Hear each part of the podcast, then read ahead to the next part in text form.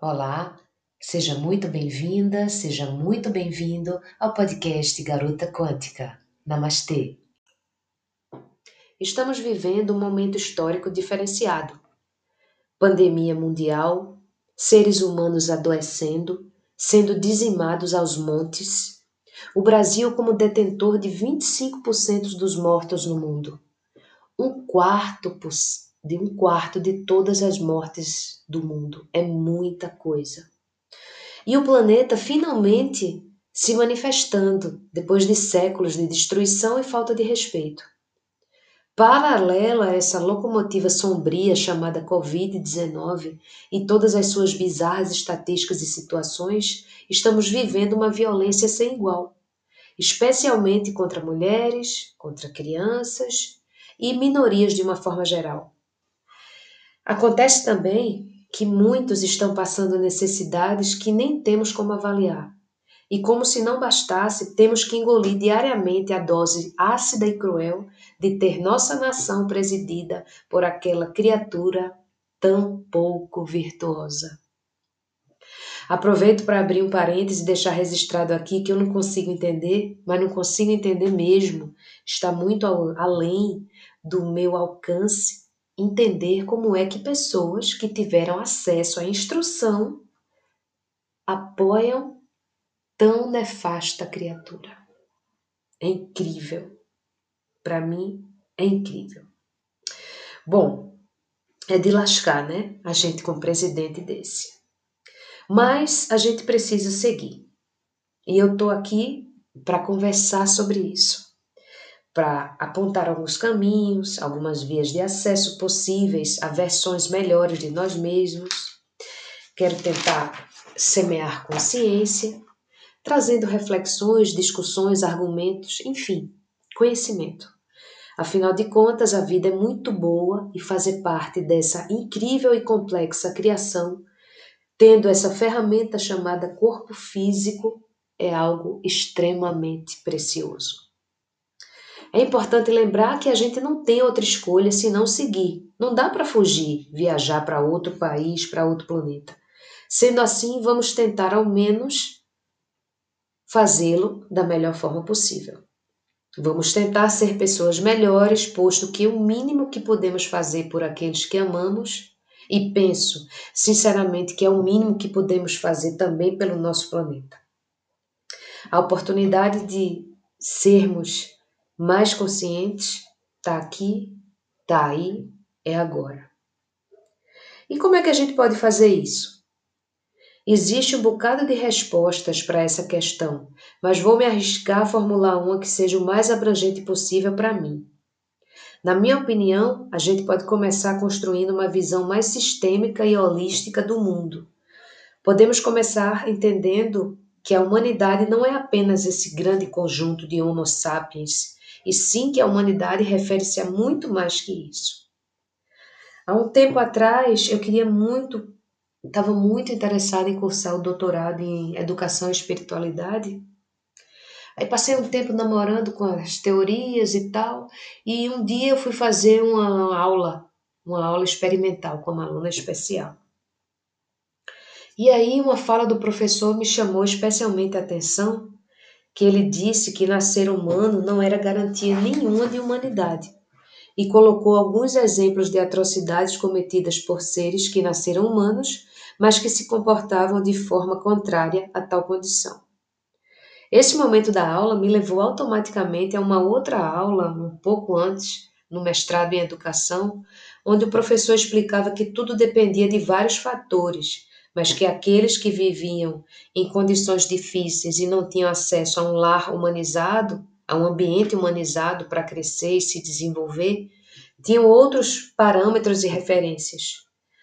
Trocavam uma vida por um tênis, por exemplo.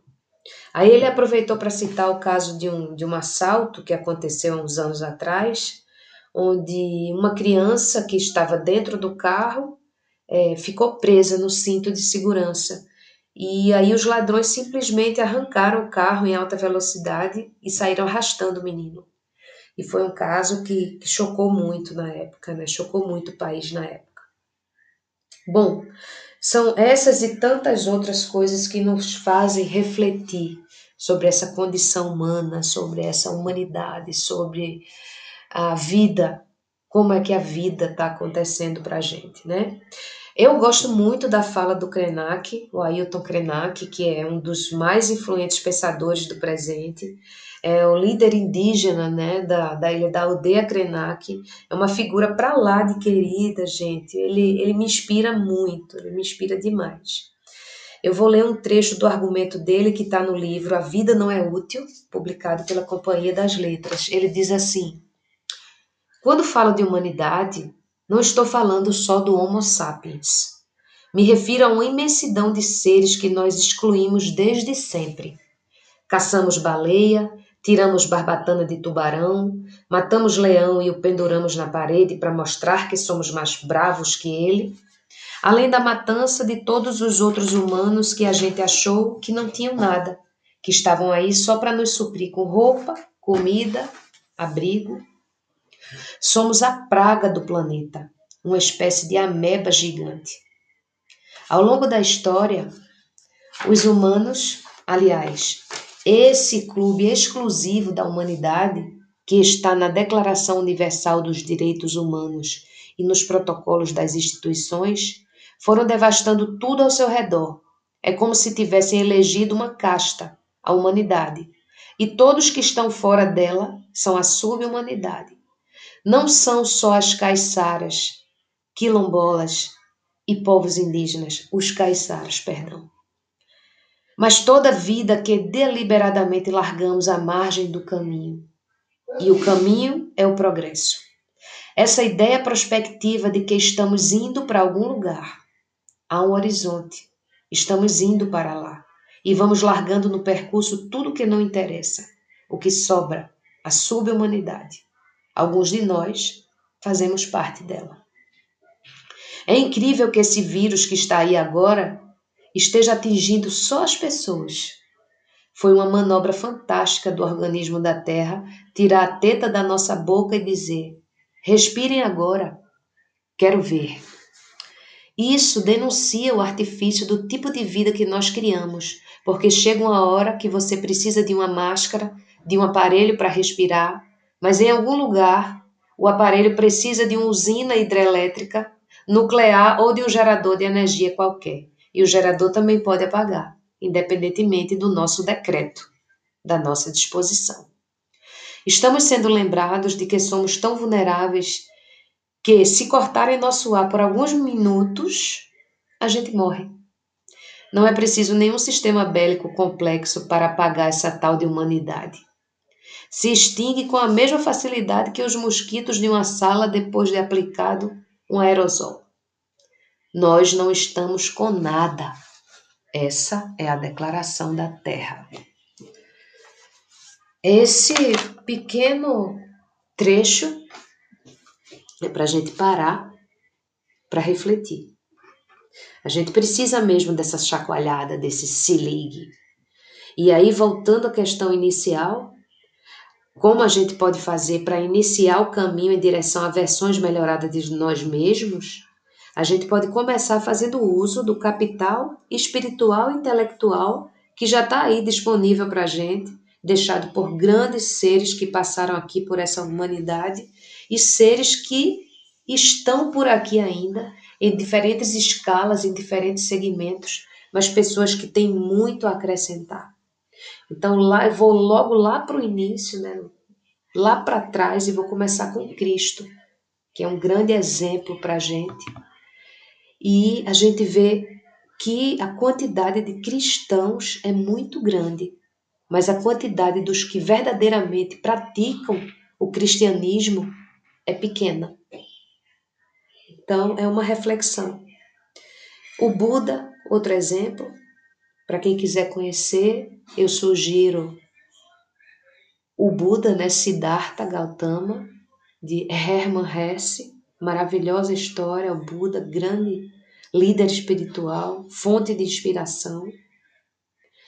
Nelson Mandela, Xia Aurobindo, Fassa, Madre Teresa de Calcutá, Nise da Silveira, Divaldo Pereira Franco, Lúcia Helena Galvão, Siddhartha Ribeiro. A lista é grandiosa, em vários sentidos. E esse conhecimento está aí disponível para a gente. Vamos nos instruir, vamos adquirir saber. Saber é poder, como disse para a gente o filósofo Francis Bacon. O conhecimento salva, acredite. É preciso ler, estudar, trabalhar, ir em busca, largar um pouco as telas, pois o excesso delas é muito prejudicial. É garantia de seres idiotizados, não inteligentes, sem capacidade de escolher dentre o que é melhor para si, o que é melhor para o próximo, o que é melhor para o planeta. Pensa nisso. Namastê.